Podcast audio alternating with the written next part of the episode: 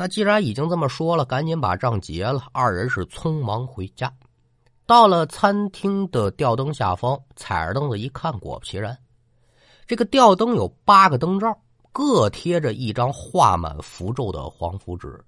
这几天俩人要么下馆子，要么买现成的吃，厨房那就是个摆设。这要不是保洁员发现两个人，我估计一时半刻还发现不了。我说老板呢？您这符纸贴这儿是有什么讲究吗？要是的话，这灯我可就不给您动了。您说人保洁员问这话有问题吗？没问题，可也把老肖两人给问愣了。这玩意儿我们哪知道谁贴的呀？是啥讲究啊？不明白。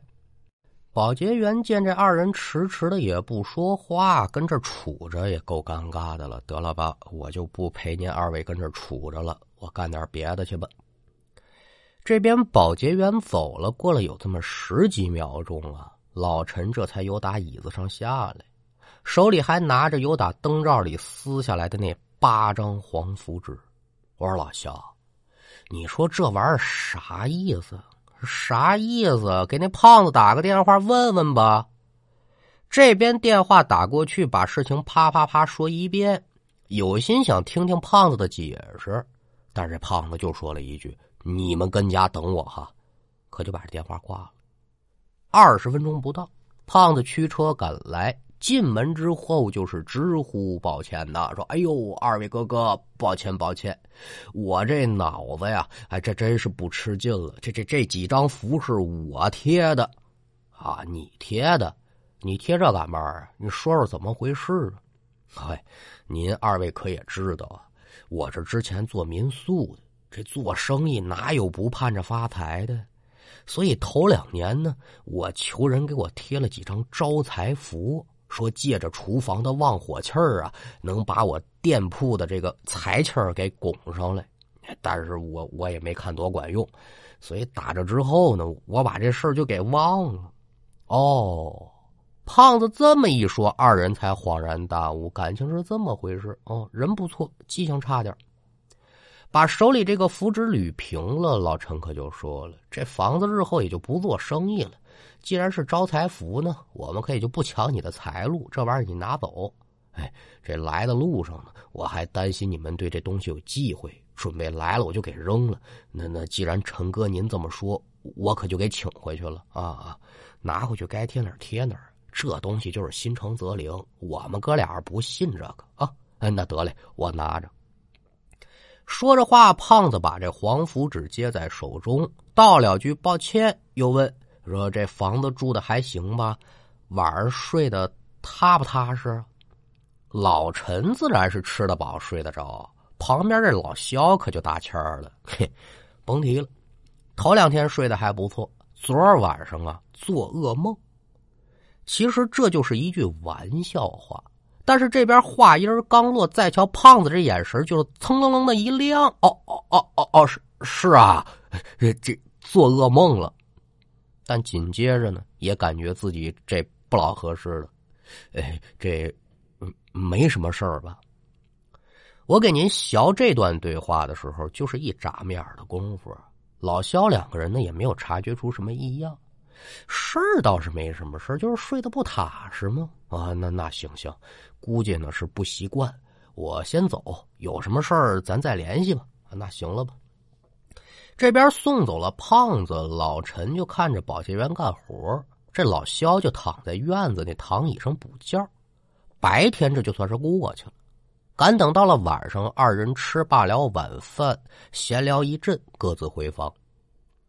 白天老肖因为补过觉了，所以这会儿他也不困，躺在床上呢就玩手机。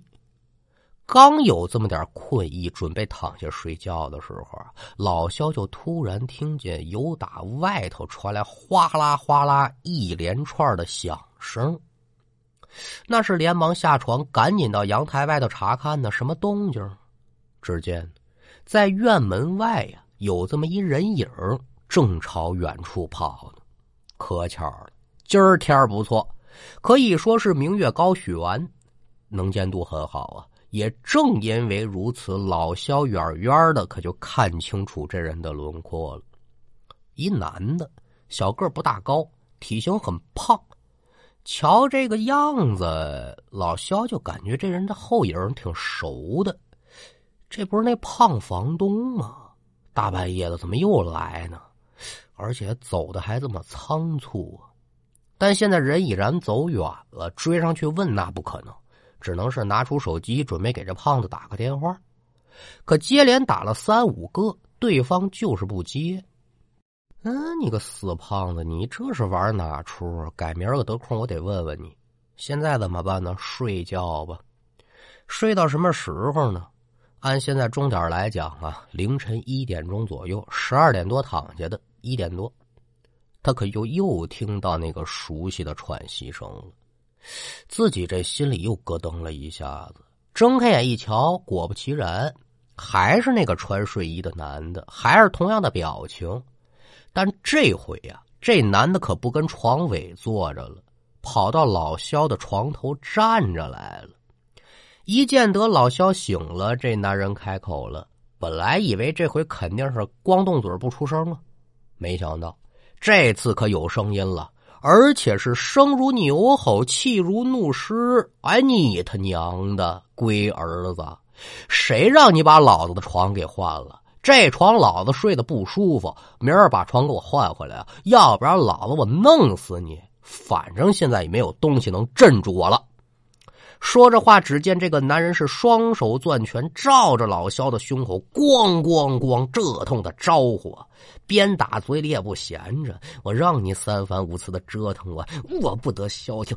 嗯，咱俩谁都别想好啊！说着话也狠，打的也不轻啊。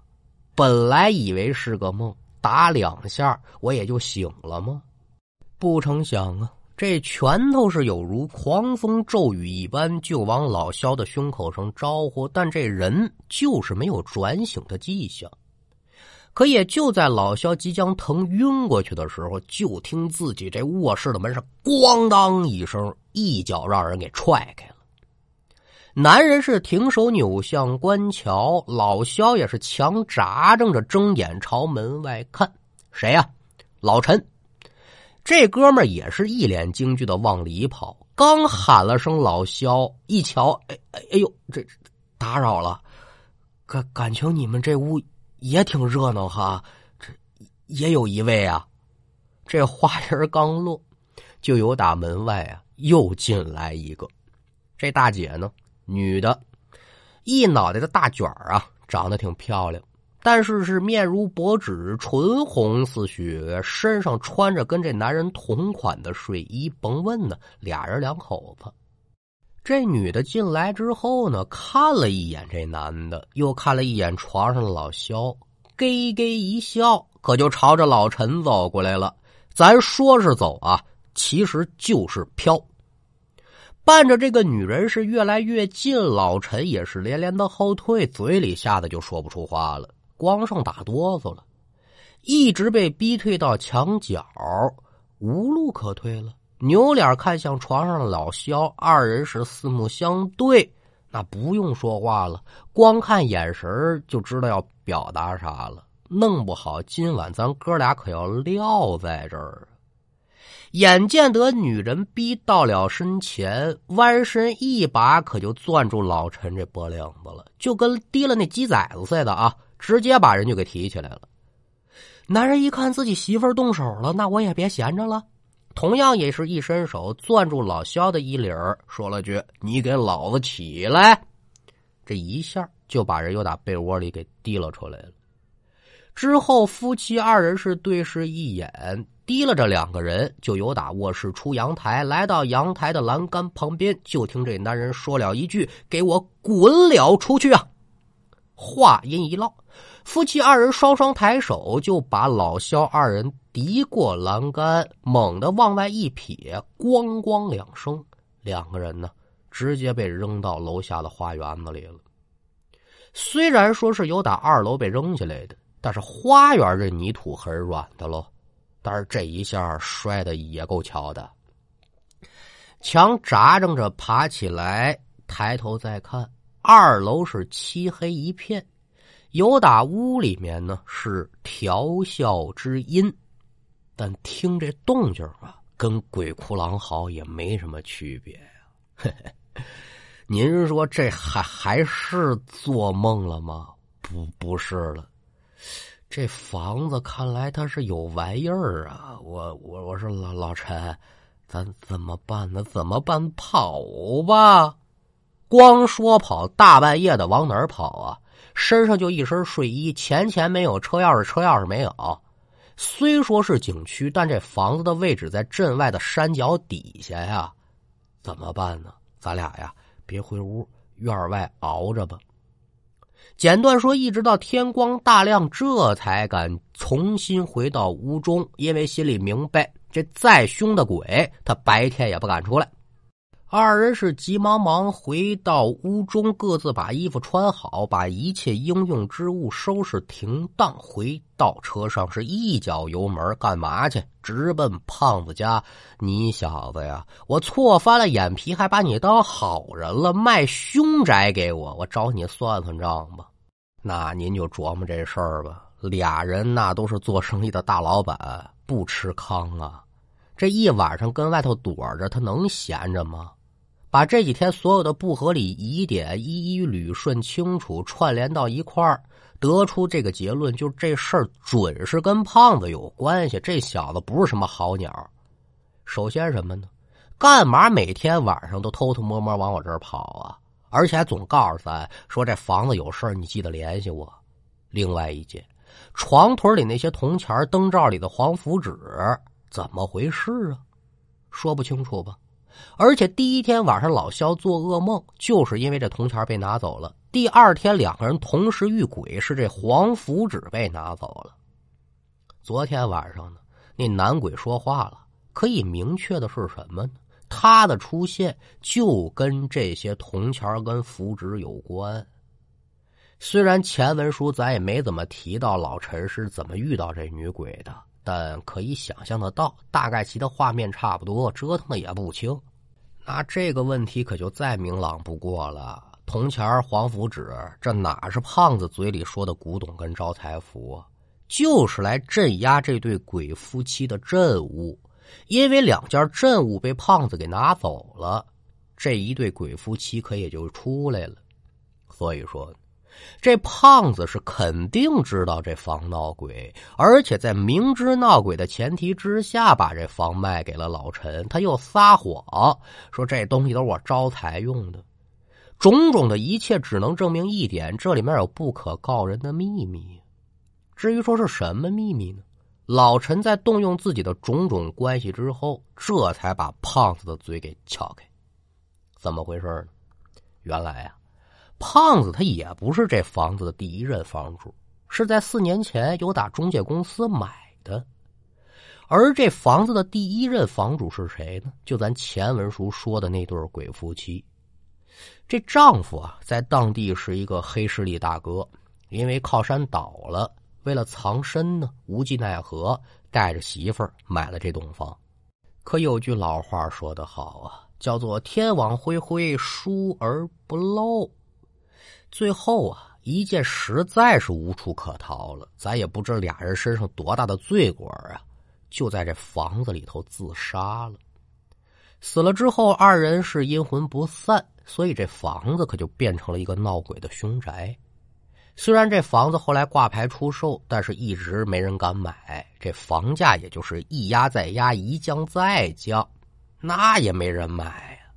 这胖子一瞧，哎，这里面可有便宜可赚哈，所以他就以一个非常非常低的价格把这房子买下来了。